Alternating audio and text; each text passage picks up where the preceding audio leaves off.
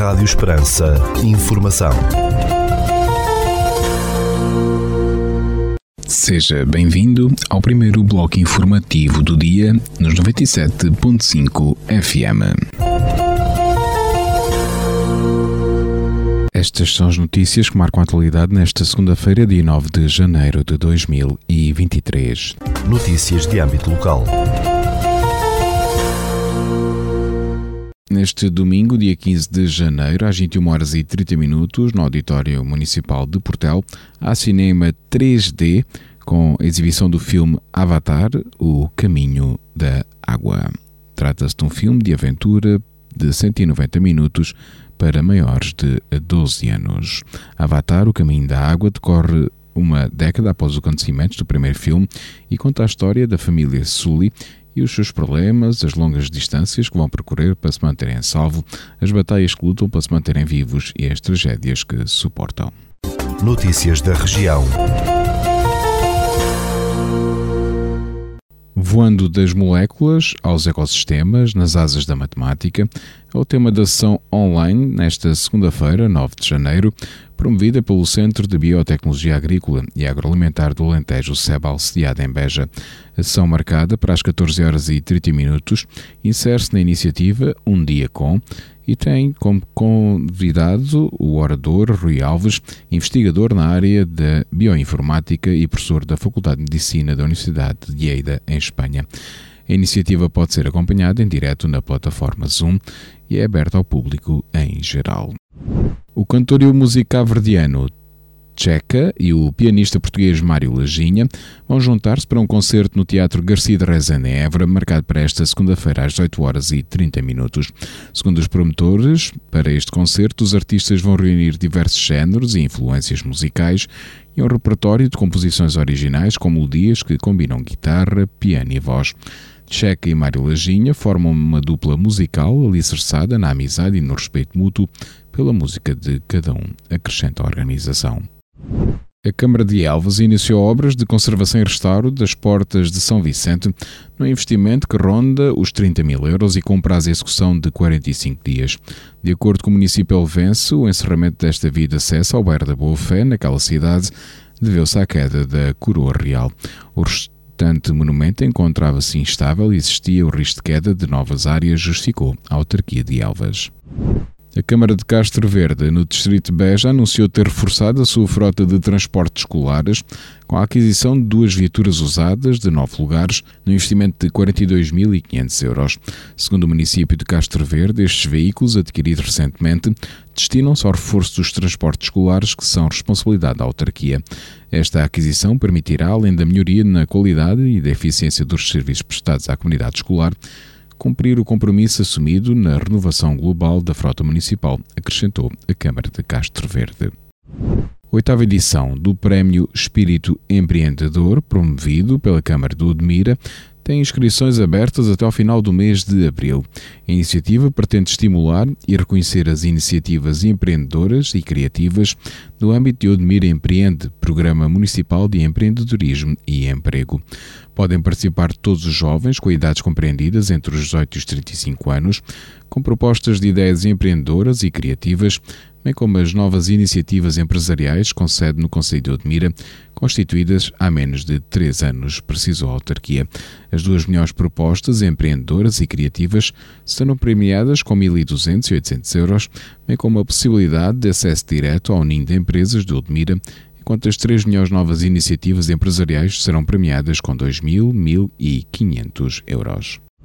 200 castanheiros vão ser distribuídos pela população para que possam ser plantados numa iniciativa da Junta de Freguesia de São Salvador da Aramanha, em Marvão, no distrito de Porto Alegre. A iniciativa tem como objetivo incentivar e promover aquela árvore na região. Os interessados em aderir devem inscrever-se na sede da Junta ou através do contacto telefónico indicando o número de plantas que pretendem plantar. A exposição de desenho intitulada Rosto do Sonho, de João Relvas, está patente no Centro Cultural de Capção, no Conselho de Mora. A mostra pode ser visitada pelo público até ao final deste mês de janeiro de 2023, no equipamento cultural inaugurado em 28 de abril de 2018.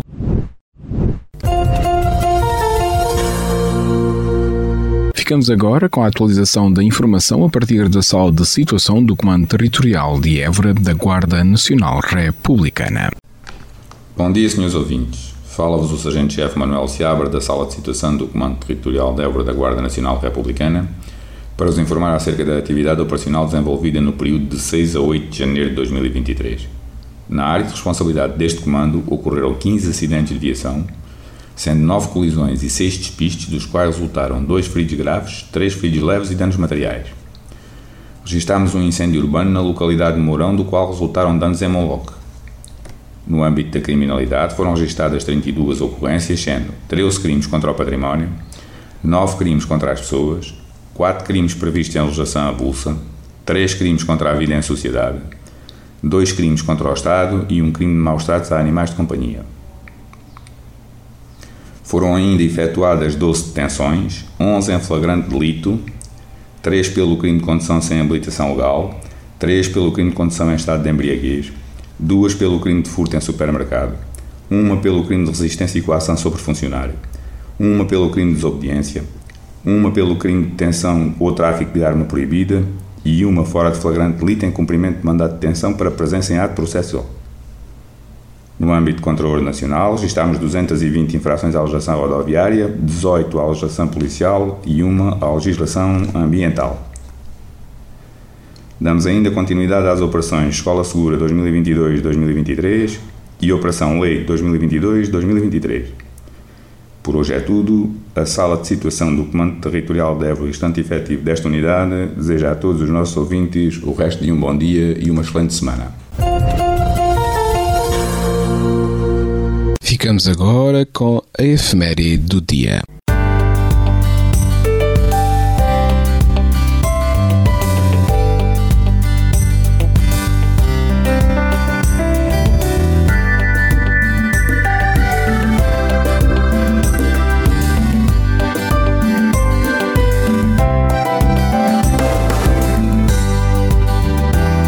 Neste dia 9 de janeiro celebra-se o dia de São Julião. São Julião de Antioquia, ou de Antione, Egito, como se descobriu mais tarde, foi um mártir do século IV, falecido provavelmente a 9 de janeiro de 302. Filho de uma família cristã, Julião casou com a jovem Basilisa aos 18 anos, a pedido da família. Ambos manifestaram o desejo de servir unicamente a Deus e fizeram o pacto de manter a castidade e ajudar os necessitados.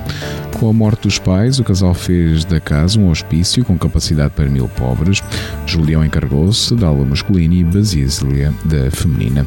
Julião foi denunciado às autoridades por albergar cristãos e, como se recusou a abandonar a fé em Cristo e a adorar os ídolos pagãos, foi torturado por um longo período até morrer. Basilissa terá conseguido ainda ajudar os pobres e leprosos até falecer a 18 de novembro de 1304. Julião e Basilissa são lembrados pela Igreja Católica a 6 de janeiro, segundo o último ajuste oficial do martirológio romano. Em locais como a Figueira da Foz, São Julião é celebrado ainda a 9 de janeiro. Além da Figueira, existem mais 35 freguesias em Portugal cujo orago é São Julião, mas não se trata sempre da mesma entidade, visto existirem diferentes santos com o nome de Julião.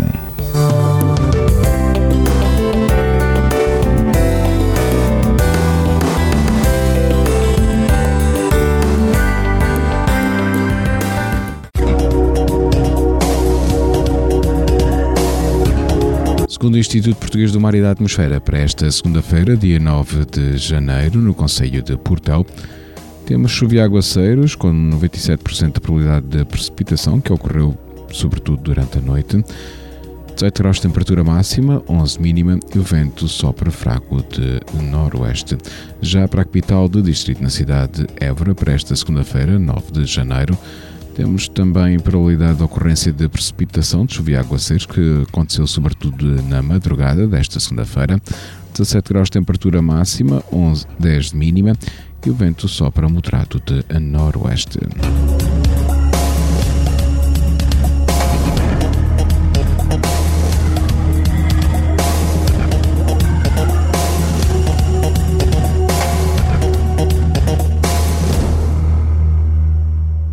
Este bloco informativo fica por aqui. Informação volta à antena dos 97.5 FM às 17 horas. Boa tarde. Rádio Esperança. Informação.